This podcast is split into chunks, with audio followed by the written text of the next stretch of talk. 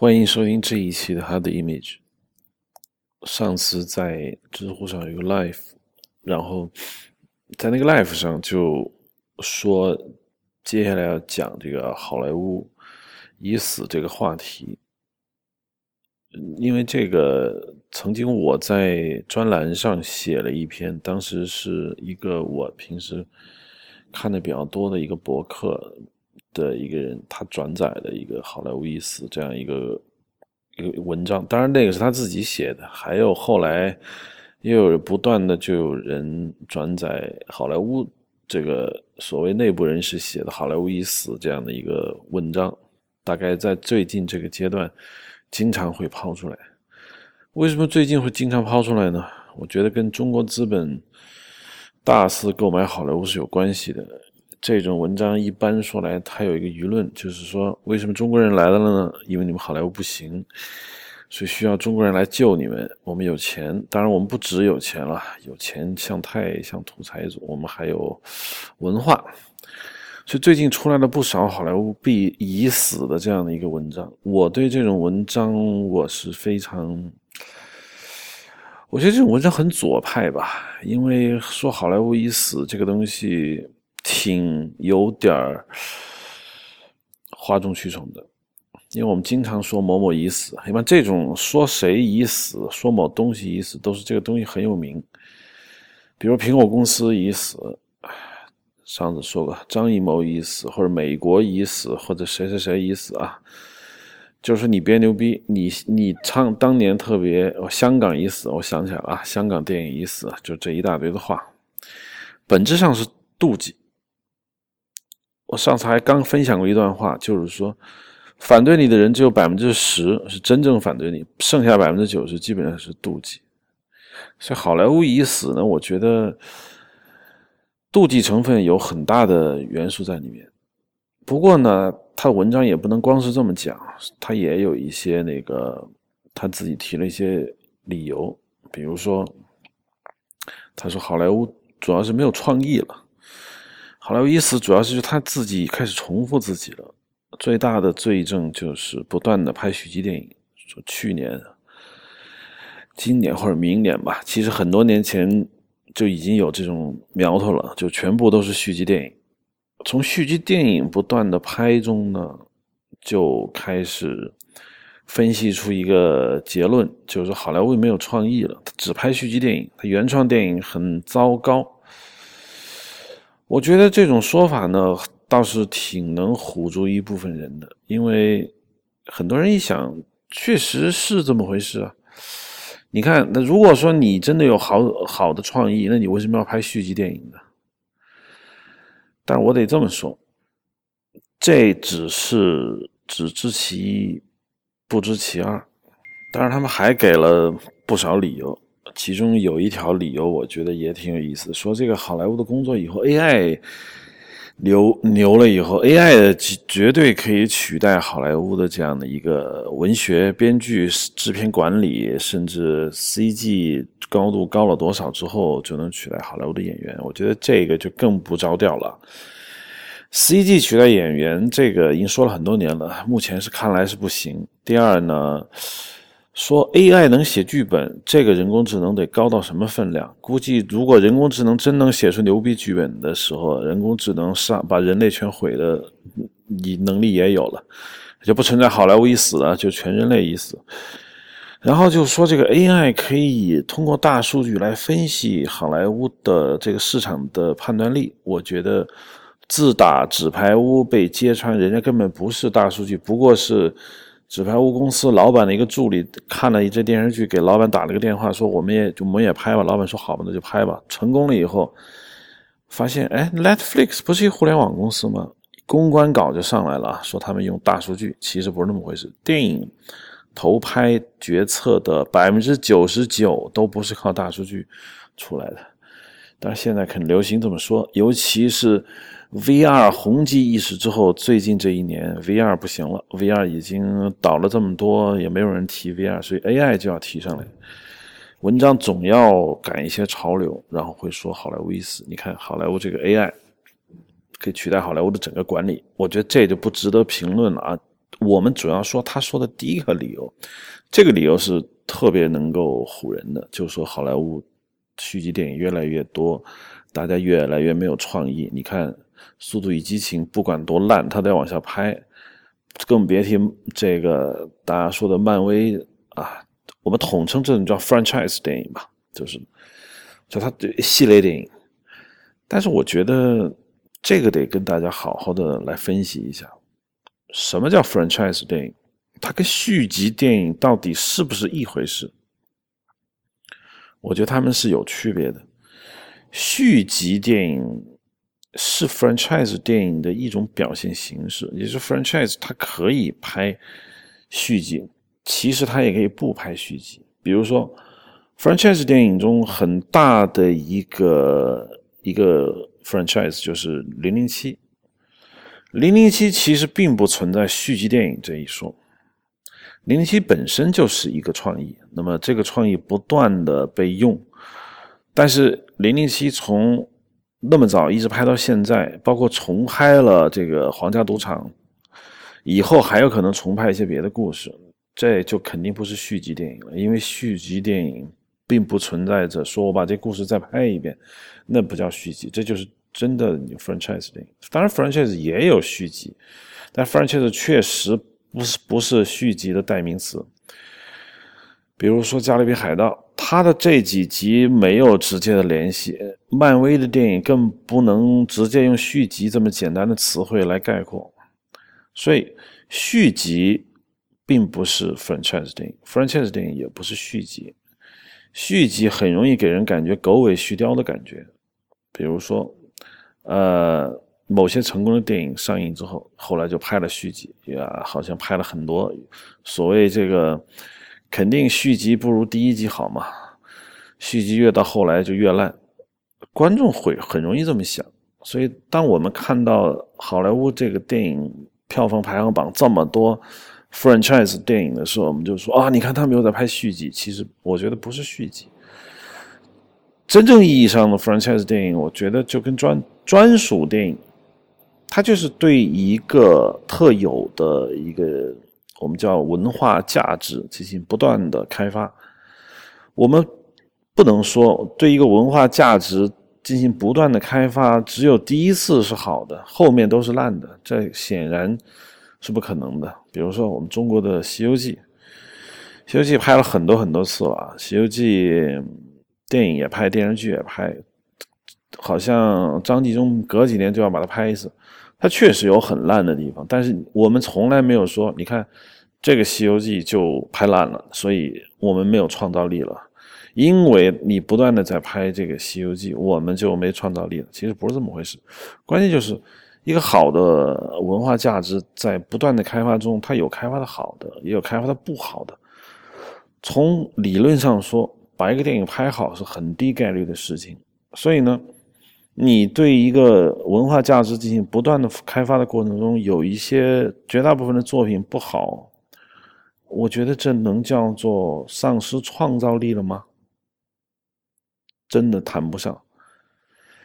如果我们反过来说原创电影，原创电影。在很多人喜欢谈论好莱坞已死的这些人中，原创电影就是证明其有价值，啊，有创造力。我其实不这么看，因为原创的项目中失败的也占百分之九十，成功的也是百分之十。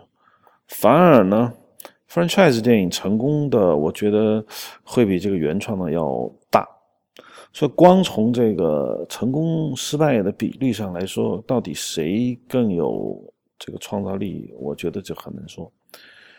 上次在谈那个《Passenger》那个电影的时候，我就讲过，我说《Passenger》这种电影呢，是一个原创剧本，但是它的原创并不是好的代名词，就好像续集也不是坏的代名词一样，续集并没有原罪，原创。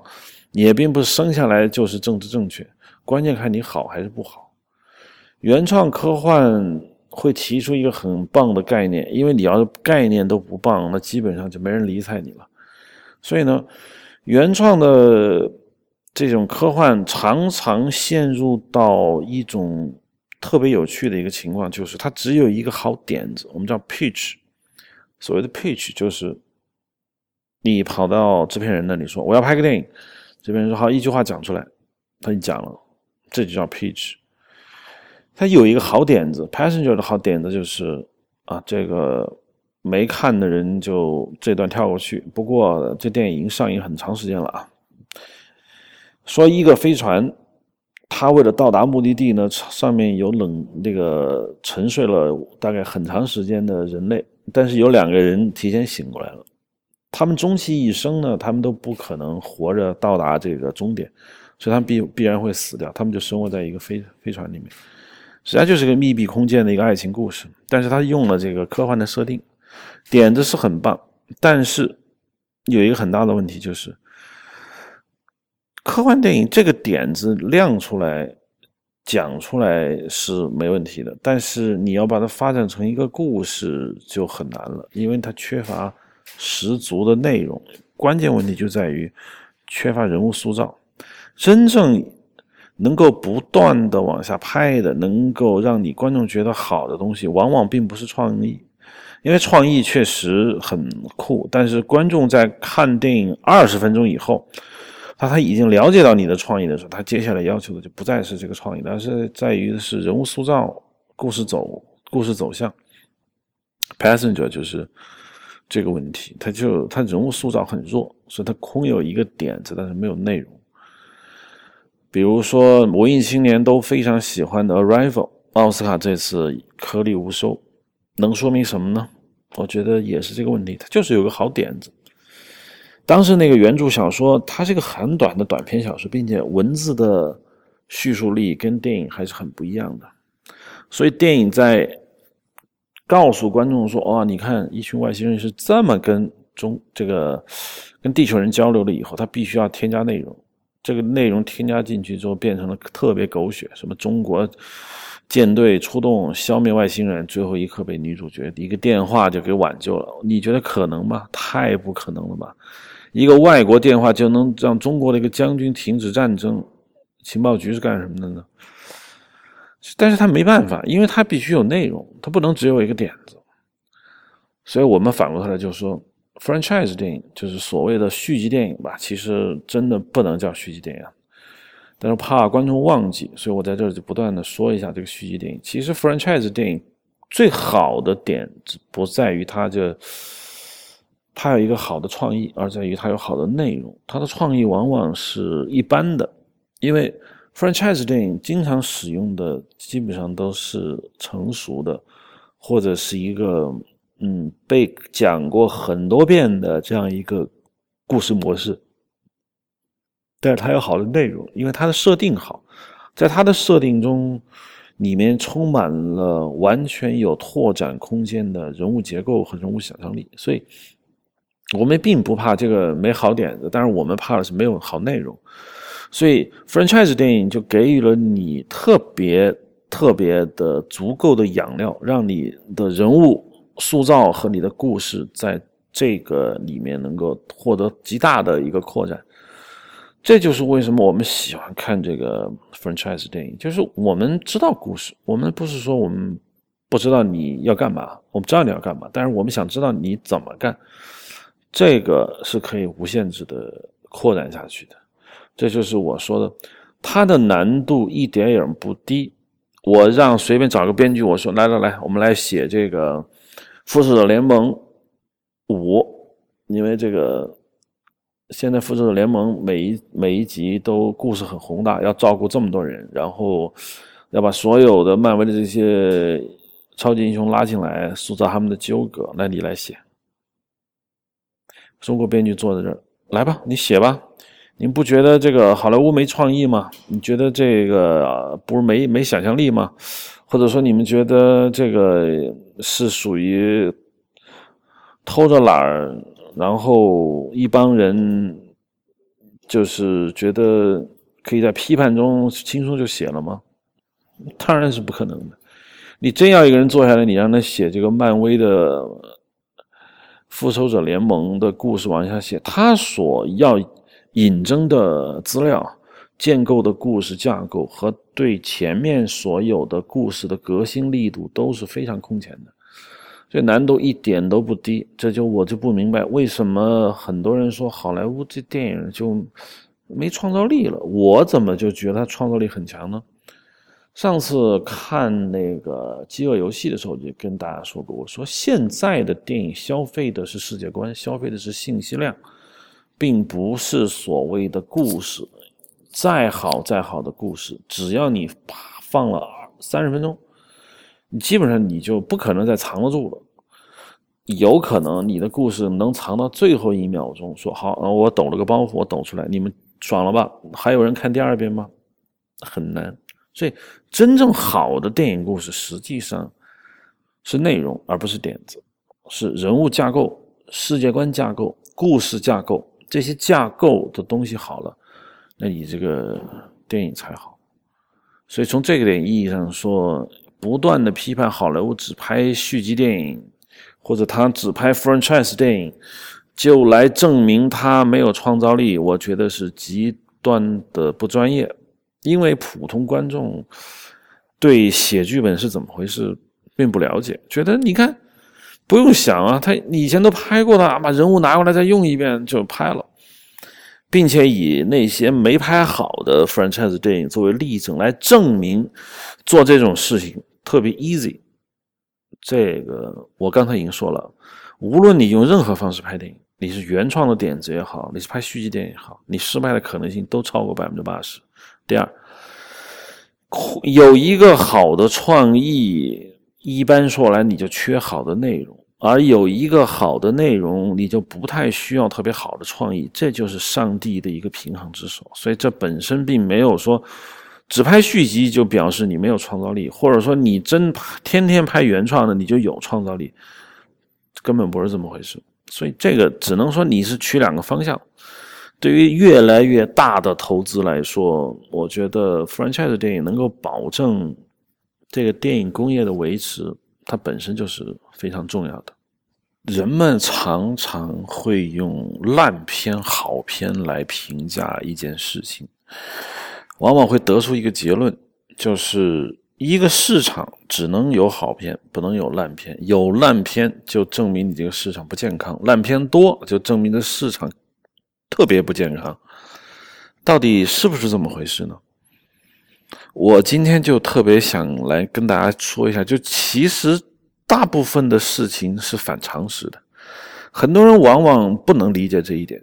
他是靠常识来生活，用常识来判断，用常识来判断自己不熟悉的领域，常常会得出完全错误的结论。我先回答一个问题：一个电影业烂片好片是怎么回事？结论就是电影。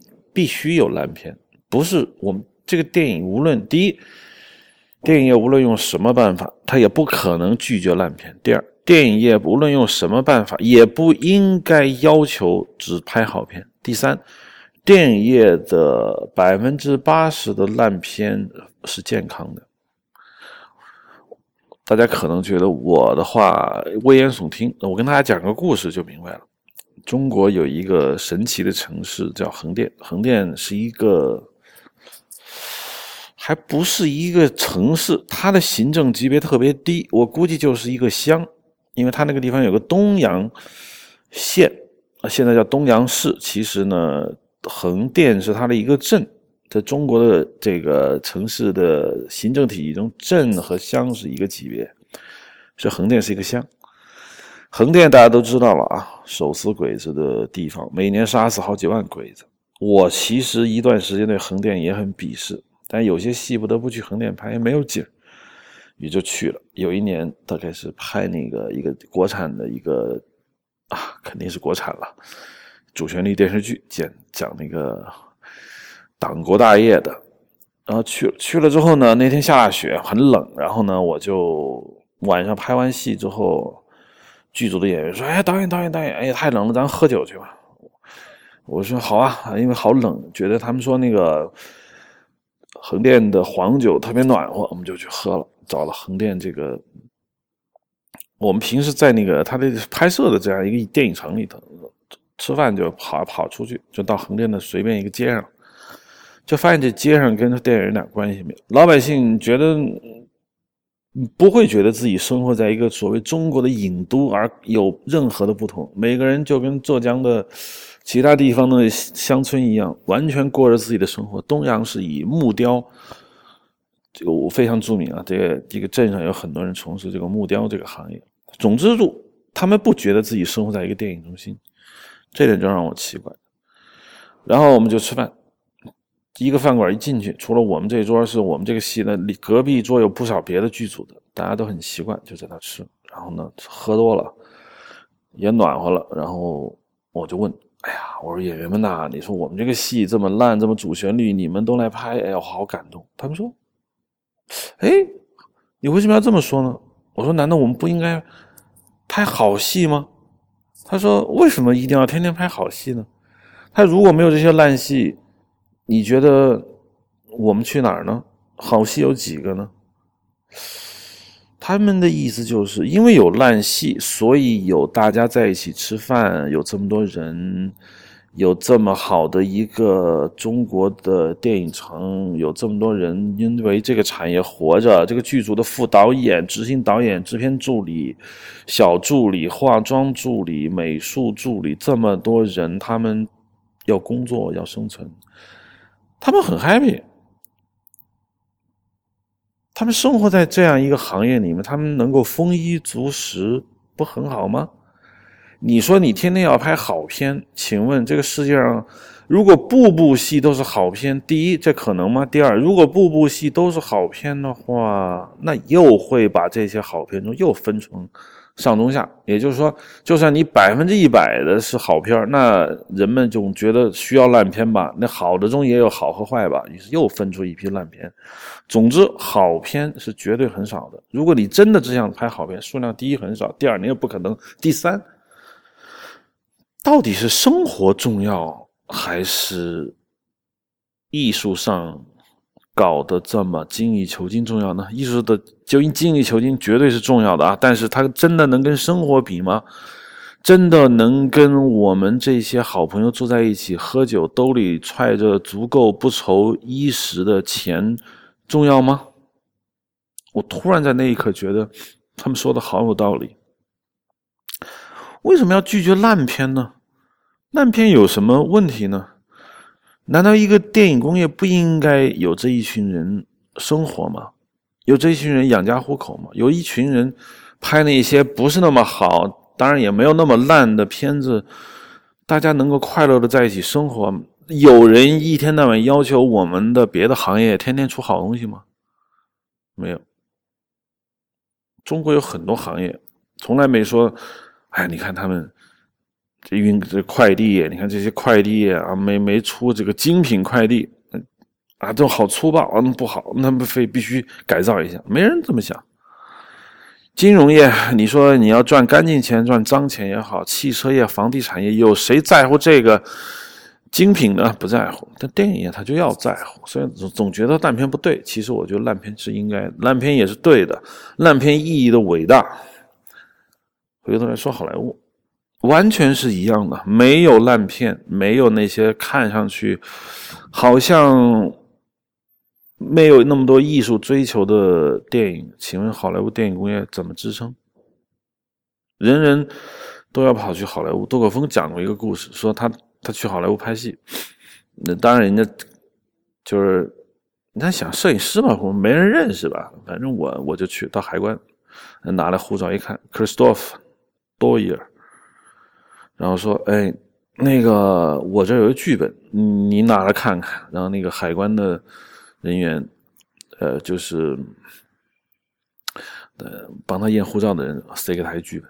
杜可峰就觉得：“哎呀，这洛杉矶海关的人都在写剧本，这么多人跑到洛杉矶，他们个个都要出现在马丁斯科西斯电影中吗？个个都要出现在艺术片中吗？这不可能的嘛！”每个人都是要去生活的，每个人追求自己的梦想，他必须要先接受一个事实，就是梦想如果轻易能够得到，梦想如果你只要好像抡圆了胳膊就能得到，那就不是梦想，那梦想就不值钱了。梦想一定是极其遥远、极其难以得到，甚至也许百分之九十需要靠运气才能得到的梦想，那才叫梦想。所以我觉得，有人拿好莱坞老是出一些无脑的商业爆米花电影来证明他没有创造力了，我觉得是属于站着说话不腰疼。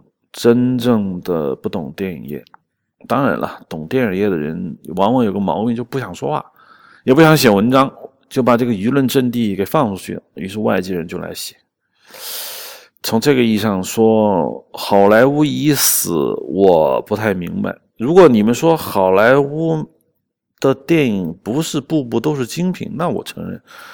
但是你说好莱坞因为没有拍出那么多的好电影，所以它已死，我就不明白了。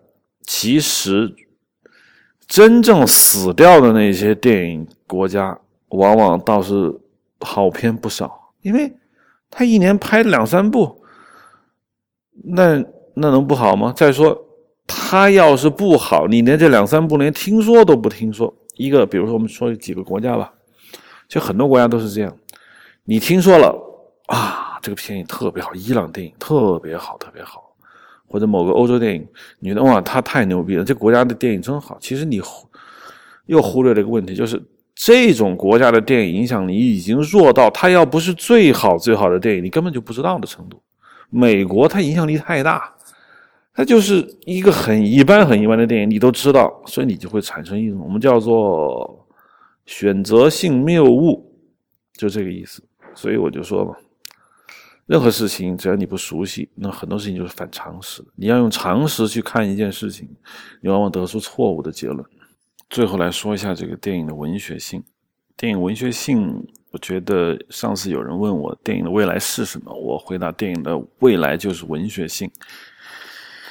文学性从这个地方来看，并不是说电影的未来是剧本的意思，也不是说电影的未来就是文字，而是指电影真正的未来，它能够长期存在下去的基石，就是电影的文学性。这里的文学性，用换一种方式去说的话，我可以说就是电影的信息量。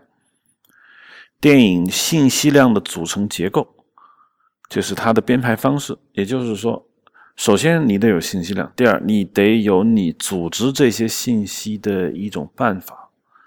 你可以说是算法，当然，在我来说就是结构，而不是镜头，也不是创意。尽管我们经常说我们渴望原创的电影，但是实际上，如果把这个话说的稍微长一点，我觉得就更加的。正确也更加能够全面的反映，其实电影到底需要什么样的东西？电影需要原创的、有想象力的、能够长时间讲述的，并且具有长时间与分段讲述的合理架构的故事。就它既可以独立成篇，它又可以。一直这么讲下去，他又是有创意的。我觉得这是电影的一个未来。我上次说过，我说我其实我看很多电影，我觉得他给我最大的感觉就是他建立了一个世界观，这个世界观让我自己在里面沉浸进去，让我自己觉得很舒服。我并不需要他的故事有多么的连贯，甚至每一个故事都只是对这个世界观的不断的一个补充。就是我看一个电影，实际上把这个世界补全了一块；我在看他的另外一部电影，我把这个世界另补全了一块。当这个电影越来越多的时候，我把这个世界又打造的越来越全。当然，这个世界又是极其的广袤，我在里面沉浸在中，我感受到一种非常非常舒适的一种感觉。我觉得我生活在一个真的这个世界里面，而不是生活在一个。就因为这个电影而拍的一个世界里面，这就是 Passenger 的问题。Passenger 他塑造了一个故事，但这故事从头到尾结束之后，你一看就是假的，你不觉得这个故事是曾经活着的。所以，如果我们看像《异形》，你 Ridley Scott 他的这个《异形》系列这些电影，你会觉得那是一个世界，在那个世界里面有相生相克，有异形，有远古的文明。啊，还有法斯宾的那个机器人，就是它会很多很多，就是你会觉得那那是一个你能够想象的世界，你能够一个触摸的世界，甚至我们可以建立一个粉丝网站，我们来评价这个这个片子里面的呃人物结构、它的阴阳八卦、它的属性相克，还有它的阶级等级，很多很多。星球大战其实也是这种，不过星球大战因为它创立的太早，当时还没有这种概念，所以星球大战的世界观非常粗糙。尽管后面有很多电影不断的丰富，包括 Rogue One，它也在丰富，但是我依然觉得这这个星球大战这个系列不会存活太久，因为它毕竟它粗糙了一点。现在建立的这几个大型世界观，我觉得是有用的。比如说，嗯，这么几个世界观，比如说以美剧为主的，美剧每一部戏都要建构一个世界观，因为它不是一集。美剧之所以那么火，美剧之所以现在感觉其风头甚至盖过电影业，我觉得完全就是因为它是在拍一个具有扩展性的故事，而不是在拍一个电影故事。其实你把电影的系列片、续集电影当做美剧中的一集来理解，我觉得这个事情就好理解很多。因为大卫芬奇都说过，他。之所以接拍电视剧，主要是因为他觉得电视剧更能有容量和空间来讲述这个人物，而电影往往就做不到这一点。所以，如果我们把美剧的这种创作的范式和这种模式结合到电影中，当然不直接是说拿电视剧往电影院去放，结合到电影的创作中，你会发现那是又是一片极其开阔的空间。所以，我认为电影的文学性。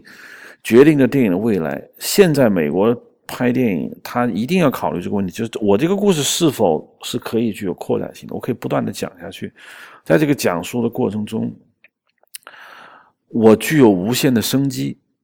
其实不是所有的架构都可以产生这种结构结构的。好的架构能让你产生这种结构，不好的架构基本上讲完就完了。所以我说的文学性，实际上是指电影的。设定，尤其这种设定的可扩展性，就是我们所说的这个它的内部结构组织，使得它精彩，并且能够不断的有外延，这是电影工业的一个一个未来。未来的电影，我相信应该会朝着我说的这个方向去发展。也就是说，未来的电影会出现越来越少的只讲一个故事，一个半小时讲完就完了，这事儿就再也没人提了。这种电影会越来越少。然后世界观电影会越来越多，最后整个电影业恐怕就只有十来个世界观电影可讲，所有的电影都在这十来个世界观中生活。有些世界观可能讲着讲着不行了，被淘汰了，又有一个新的世界观会冒出来，然后在这个世界观中又会诞生了一大批电影来讲述这个世界观的故事。因为人类讲故事能力日益的发达。我觉得他是具有这个能力的。观众往往从很早的那种电影思维一直看现在，觉得好莱坞死了，因为他没有原创的东西了，他只是在拍那些已经被讲过的东西，觉得他完蛋了。哎呀，要我说，这是好莱坞高明的地方吧？他可能直接就能看到电影的未来，他知道电影的未来就是要讲述一个扩展性故事。尽管他现在有些 franchise 不是做的很好，比如说，我觉得《速度与激情》就越拍越烂，确实是这样。但是他一定会发明出一个好的故事架构，一个世界观，在那个世界观里面，人们就进去了，就完全在那个里面消费，就完全在里面沉浸在里面，就跟 West World 一样。我觉得那就是电影的未来。如果说好莱坞死，我看。好莱坞确实是不断的在死，不断的在生。就毒舌两句啊，很多国家都盼着好莱坞死，包括中国，觉得好莱坞你牛逼了这么多年，你该死了。于是找收集世界上各种各样的信息和理由来证明好莱坞是死的。但是我觉得恰恰搞反了吧，好莱坞。不断的在被这些已死已死的声浪中不断的奋勇前进，慢慢离我们越来越远，永远也追不上。但是话又说回来，为什么一定要追上他呢？为什么不放开心胸，好好的享受呢？好了，这期他的 image 就到这儿。欢迎大家在 ipn.dot.li 这个李如一老师的播客平台上寻找这个影像，或者直接用 hardimage.dot.pro 来收听这个印象。同时在新浪微博和 Twitter 上关注，谢谢。